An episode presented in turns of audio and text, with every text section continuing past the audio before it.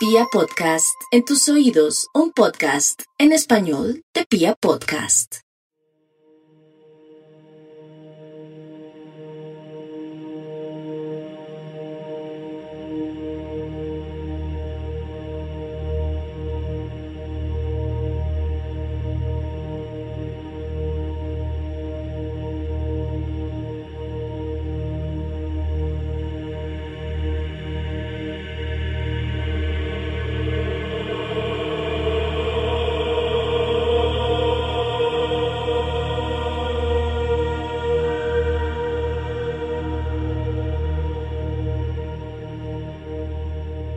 El amor, el amor, el amor. En septiembre, en Colombia, celebramos algo que se llama el Día del Amor y la Amistad. Mientras grabo este capítulo, a lo largo y ancho del país, están utilizando este día como pretexto para celebrar la unión con una persona que supuestamente se ama. Incluso, en algunas ocasiones, la unión con una amiga o un amigo. El amor siempre ha sido parte fundamental de nuestros procesos psicológicos y mentales. Necesitamos sentir afecto, atracción y deseo por otra persona. Hace parte de nuestra condición natural.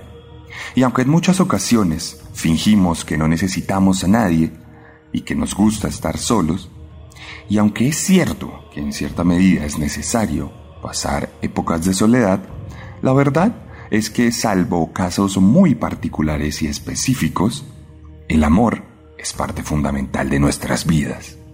Tarde o temprano necesitamos o sentimos la necesidad intrínseca de amar a quienes nos rodean, de buscar entre esas personas un candidato para pasar nuestras vidas, para tener compañía y para desarrollarnos afectivamente.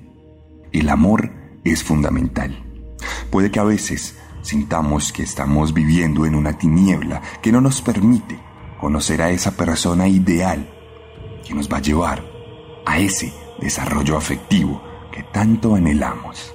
Puede que a veces nos sintamos en una tiniebla, en una nebulosa que de alguna u otra manera nos indica que no hay nadie para nosotros. Pero siempre llega la persona indicada. Siempre, en algún momento, vamos a hacer match con alguien que probablemente encarna todo eso que alguna vez deseamos, que alguna vez anhelamos para nuestras vidas. En ocasiones, de hecho, pasa muchísimo, buscamos equivocadamente. Encontramos a cualquier persona y descartamos sus defectos para unirnos a ella y luego vivir un infierno. Pero ¿qué pasa si les digo que siempre hay alguien ideal para nosotros.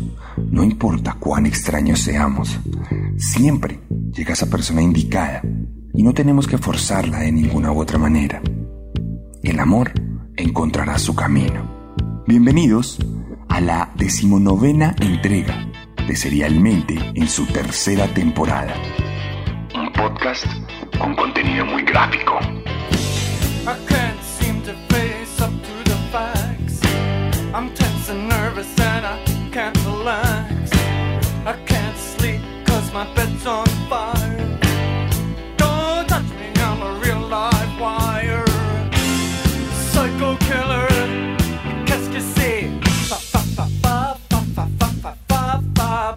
Y hoy, aprovechando que es el mes del amor y la amistad en nuestro país, les traigo una historia de amor. Hoy les traigo la historia de una pareja. Les traigo la historia de un hombre y una mujer que construyeron sus lazos alrededor de la muerte. Hoy les voy a contar la historia de Dimitri y Natalia Bakshiv. La familia caníbal.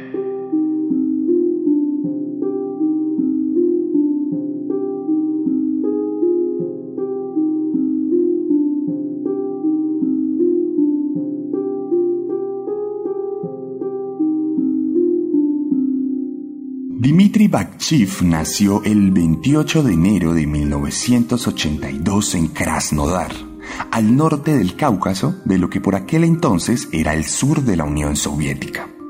Siendo un país comunista, no podríamos precisar libremente si su origen se daba en la clase alta, media o baja, pero sí podemos decir que como la mayoría de los casos de serialmente, es que su familia era notablemente disfuncional y tenía serios problemas de convivencia. Sus padres eran adictos a las drogas, razón por la cual nunca recibió ningún tipo de amor o de cariño. Esto le dificultó sus relacionamientos afectivos y el desarrollo de la empatía al interior de su cerebro. De hecho, al poco tiempo de haber nacido, sus padres decidieron darlo en adopción, por lo que fue enviado a un orfanato en Siberia donde siguió creciendo sin entender o sentir que los seres humanos podían amarse sinceramente. Esto hasta que cuando todavía era muy pequeño, tres años antes de vivir en soledad, una pareja estéril decidió darle una oportunidad y adoptarlo. Aquí tuvo un desarrollo relativamente normal. Que sepamos, pues no hay muchos detalles al respecto de su infancia, más allá de que como es natural por su historia, fuera un niño tremendamente introvertido que no solía comunicarse verbalmente de forma abierta con sus papás o sus compañeros. De hecho, se dice que prefería convivir con animales y que evitaba a toda costa socializar con otras personas. Pero pasados los años, cuando tenía 15, su vida volvería a dar un giro, pues su madre adoptiva moriría de cáncer, por lo que su padre decidió echarlo de forma abrupta de la casa, demostrando que la única razón por la que vivía allí era por la piedad de su difunta madre. Este desprecio provenía del comportamiento errático del joven, quien había comenzado a dar muestras de comportamiento asocial relacionándose con pequeños criminales y endeudándose de forma incontrolable. Incluso, cuando fue echado de su casa, Dimitri quemó su propia habitación. Desde entonces se dedicó a deambular por las calles y buscar la forma de sobrevivir a como diera lugar, durmiendo en los callejones, robando comida y más adelante dedicándose directamente a realizar crímenes menores por los que alcanzó a ser capturado en más de una ocasión. Luego de pasar algún tiempo en prisión, optó por reinventar su vida y comenzó a trabajar como obrero en distintas empresas de construcción, así como a lo que en Colombia conocemos como maestro de obra, una persona que contrataban ocasionalmente para llevar a cabo diferentes arreglos al interior de las casas. En medio de ese trabajo fue cuando Dimitri conocería al amor de su vida, a la mujer que por primera vez, desde que nació, le demostraría que el afecto entre humanos podía ser algo genuino, que el amor desinteresado era verosímil, que los azares del destino, en ocasiones, fraguaban caprichos inexplicables que unían a dos almas particulares que parecían haber nacido para roquear el mundo. Fue entonces cuando Dimitri conoció a Natalia.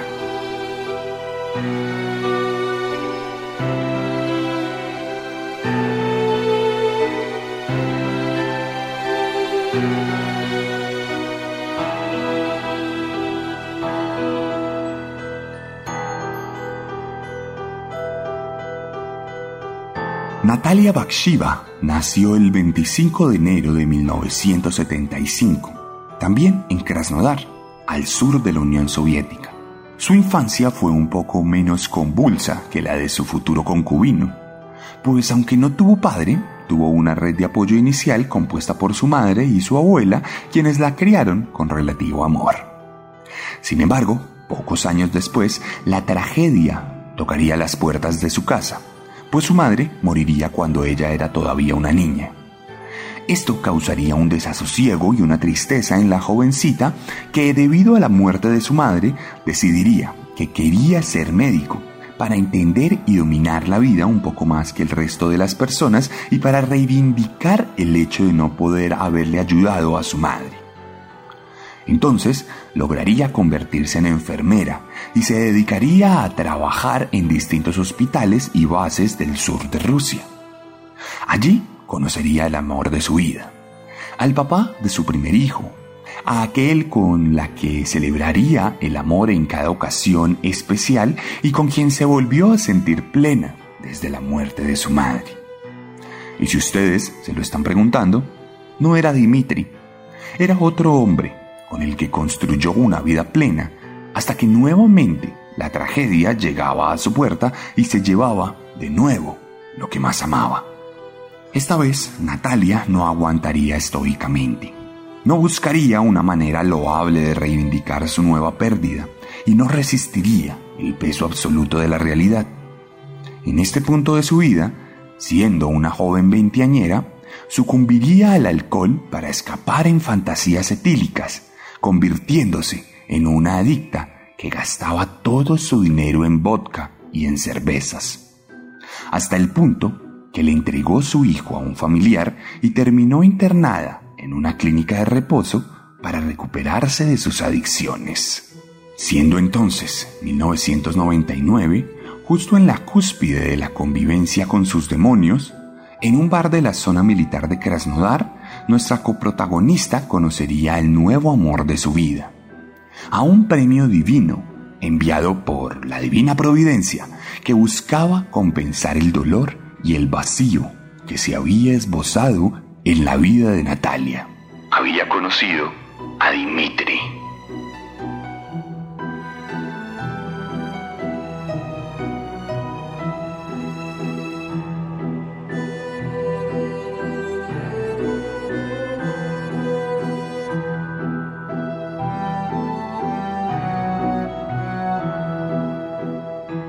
Por aquel entonces, la pareja se fue a vivir al apartamento que Natalia había heredado de su difunto esposo. Era una habitación ubicada en la sección de vivienda de una academia militar rusa, una academia que tenía un hospital donde ella trabajaba como enfermera. Trabajo que más adelante perdería por cuenta de su alcoholismo, por lo que la pareja siempre tuvo dificultades económicas considerables. En cuanto a lo personal, los testigos y compañeros siempre afirmaron que por la edad, Natalia era siete años mayor que Dimitri, la pareja siempre tuvo una marcadísima dinámica matriarcal en la que la mujer era quien mandaba la parada, bien sea por las buenas o por las malas, pues en muchas ocasiones ella gritaba a su marido y lo intimidaba para darle órdenes. Algo a lo que él siempre obedecía sin reparo alguno. Pronto, la pareja comenzó a decaer en su calidad de vida y el aspecto de su casa se tornó repulsivo y hostil, al punto que un terrible olor fétido comenzó a invadir las inmediaciones del hogar, provocando en una ocasión que los vecinos pusieran una queja y fueran en grupo al lugar solo para ser echados por una histérica Natalia que se mostraba desesperada por no permitir que nadie se acercara al nido de amor en el que vivía con Dimitri.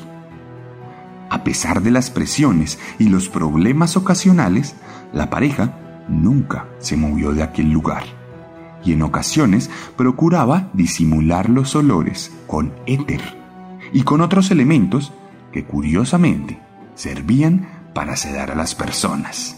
Los Bakchif se las arreglaron para sobrevivir como pudieron.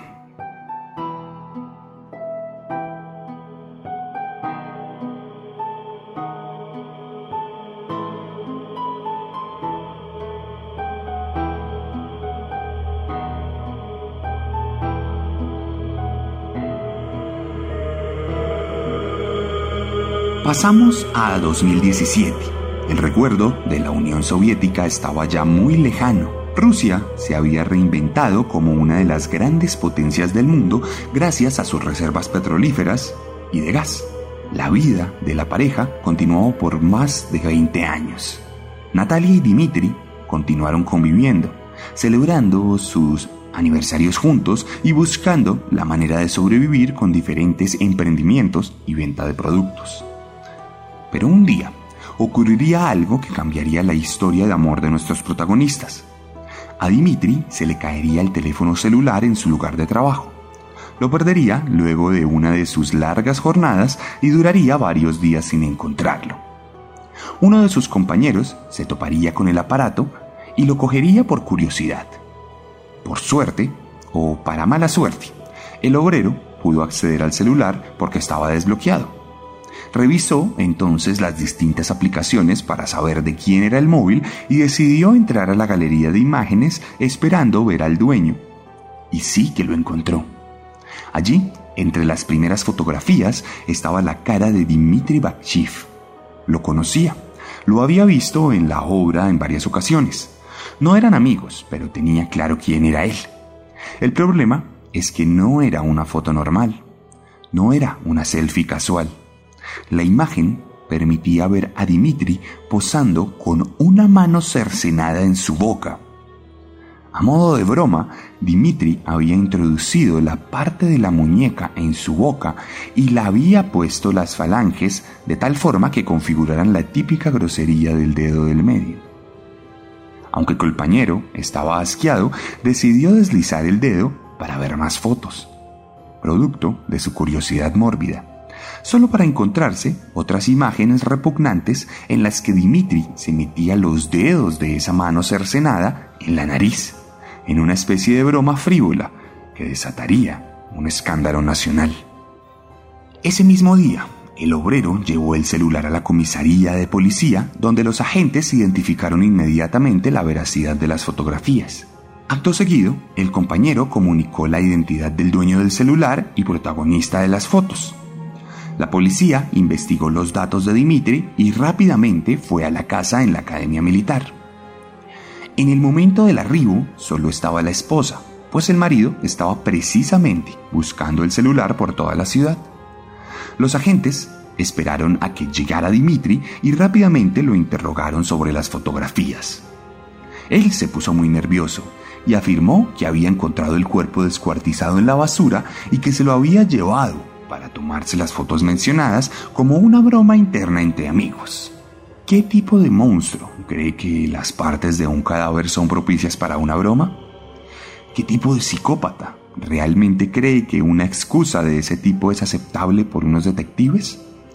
Naturalmente, los agentes no le creyeron y procedieron a capturar a la pareja para segundos después entrar a la casa a inspeccionarla en busca de pistas. Y entonces fue como entrar al mismísimo infierno.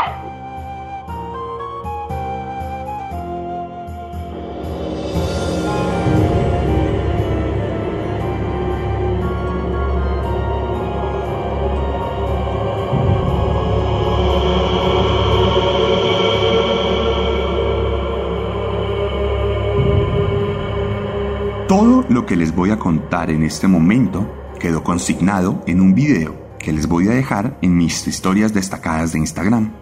En ese video, lo primero que se puede ver es una casa absolutamente desordenada, completamente abandonada y despojada del orden. Todo tipo de basura podía ser encontrada en la sala, en los pasillos, en el comedor y en las habitaciones. No había ni siquiera espacio para sentarse en algún lado pues todo estaba completamente lleno de empaques vacíos, residuos de comida, ropa vieja y periódicos y revistas acumuladas. El olor grotesco era evidente.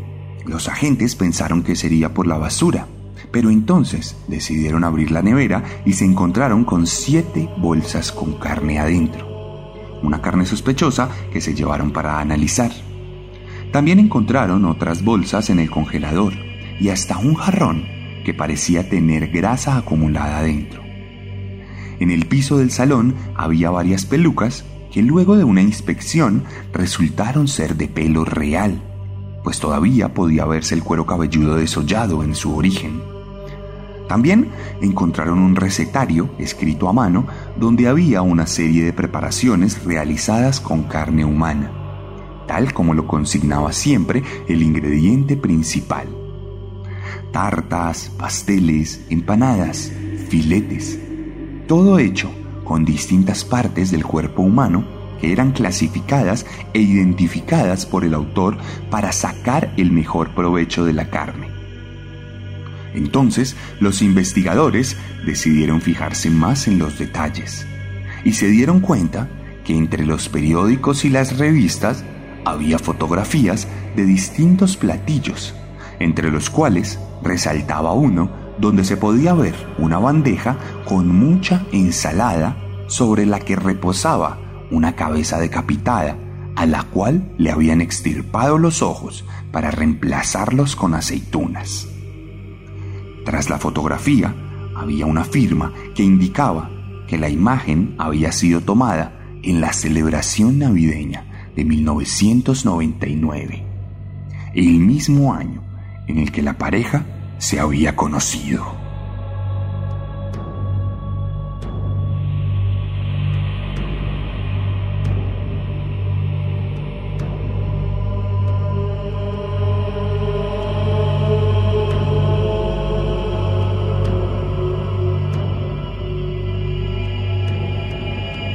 De vuelta a la comisaría y luego del hallazgo de tan terrible descubrimiento, la pareja no tuvo más remedio que confesar lo que había hecho.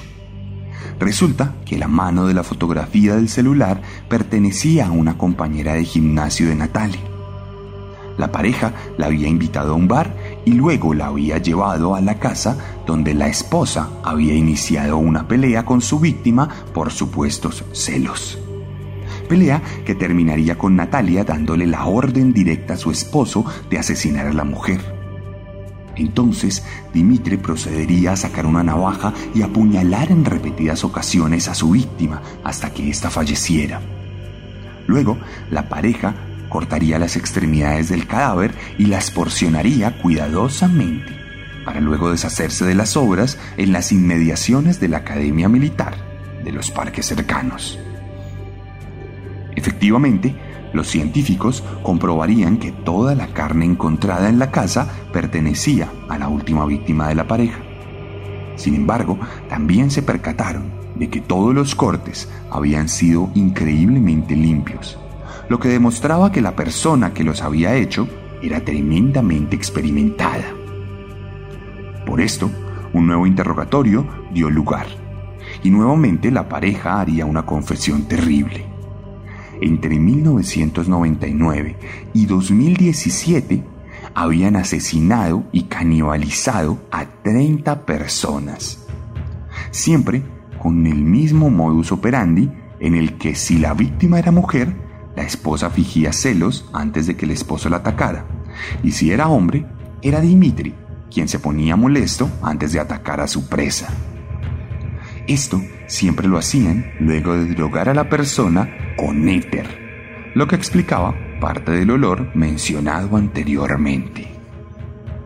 Esta confesión había sido corroborada por un testigo que había denunciado que tras aceptar una invitación de la pareja a su casa, había sido atacado por el hombre con la suerte de haber podido escapar por cosas del azar. Asimismo, se descubrió que la pareja había aprendido a procesar la carne, comercializándola en negocios directos con restaurantes y plazas de mercado que naturalmente no tenían idea del origen real de la carne.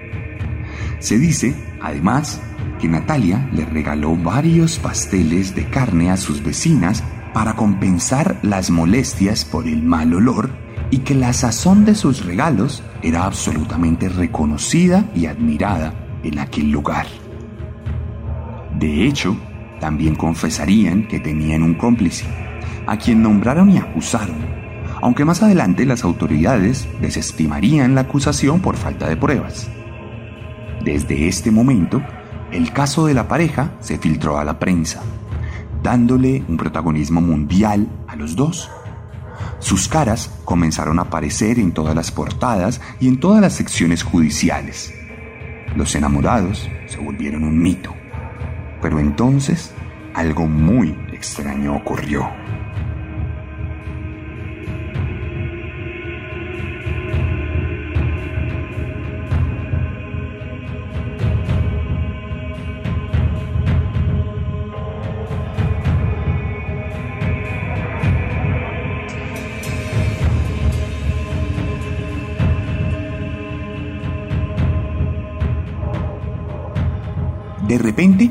Par de años después, y de cara al juicio que se celebraría, las autoridades decidieron desestimar todas las confesiones y todas las pruebas del caso.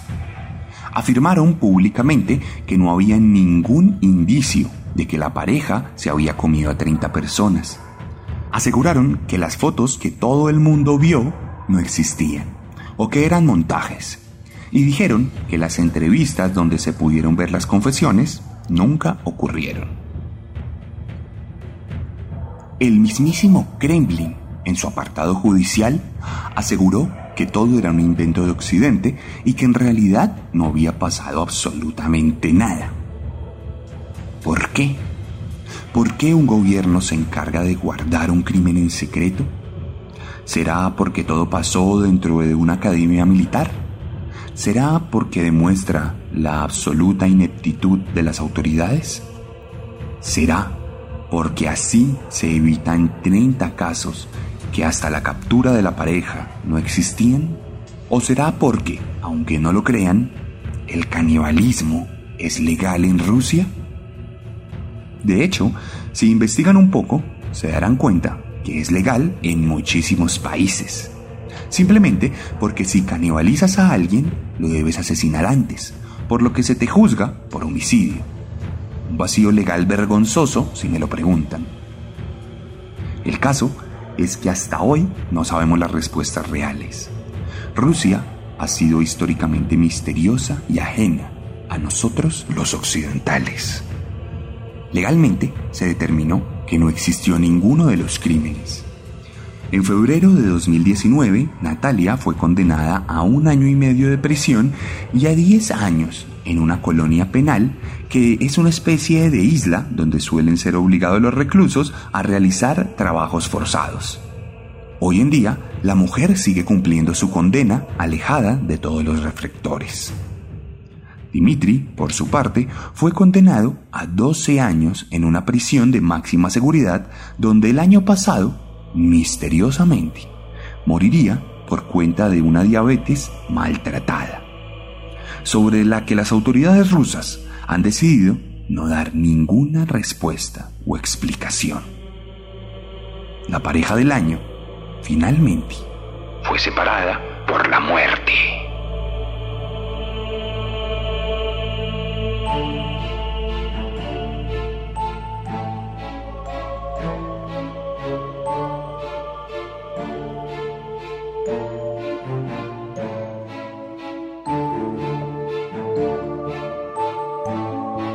El amor, el amor, el amor.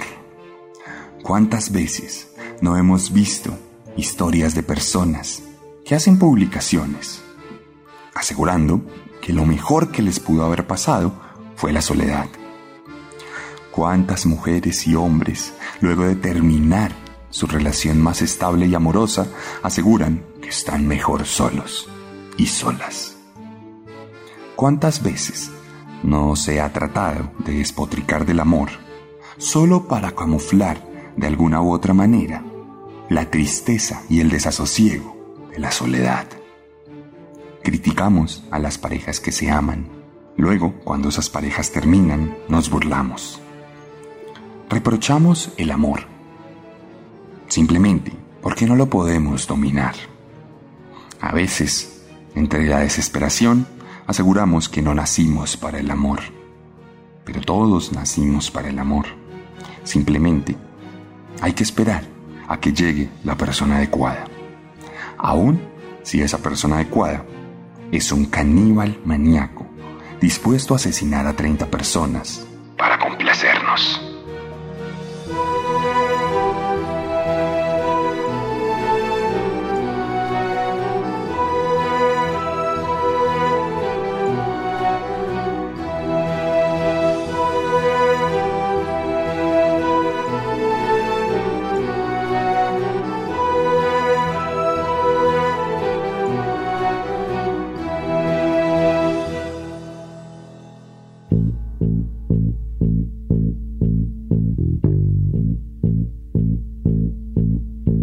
Y esta fue la historia de Dimitri y Natalia Bakshiv en Serialmente, la decimonovena entrega de la tercera temporada. Ya casi llegamos al capítulo 95, estamos próximos a los 100 capítulos. Recuerden que con el capítulo 100 vamos a cerrar la primera parte de esta temporada a petición del público.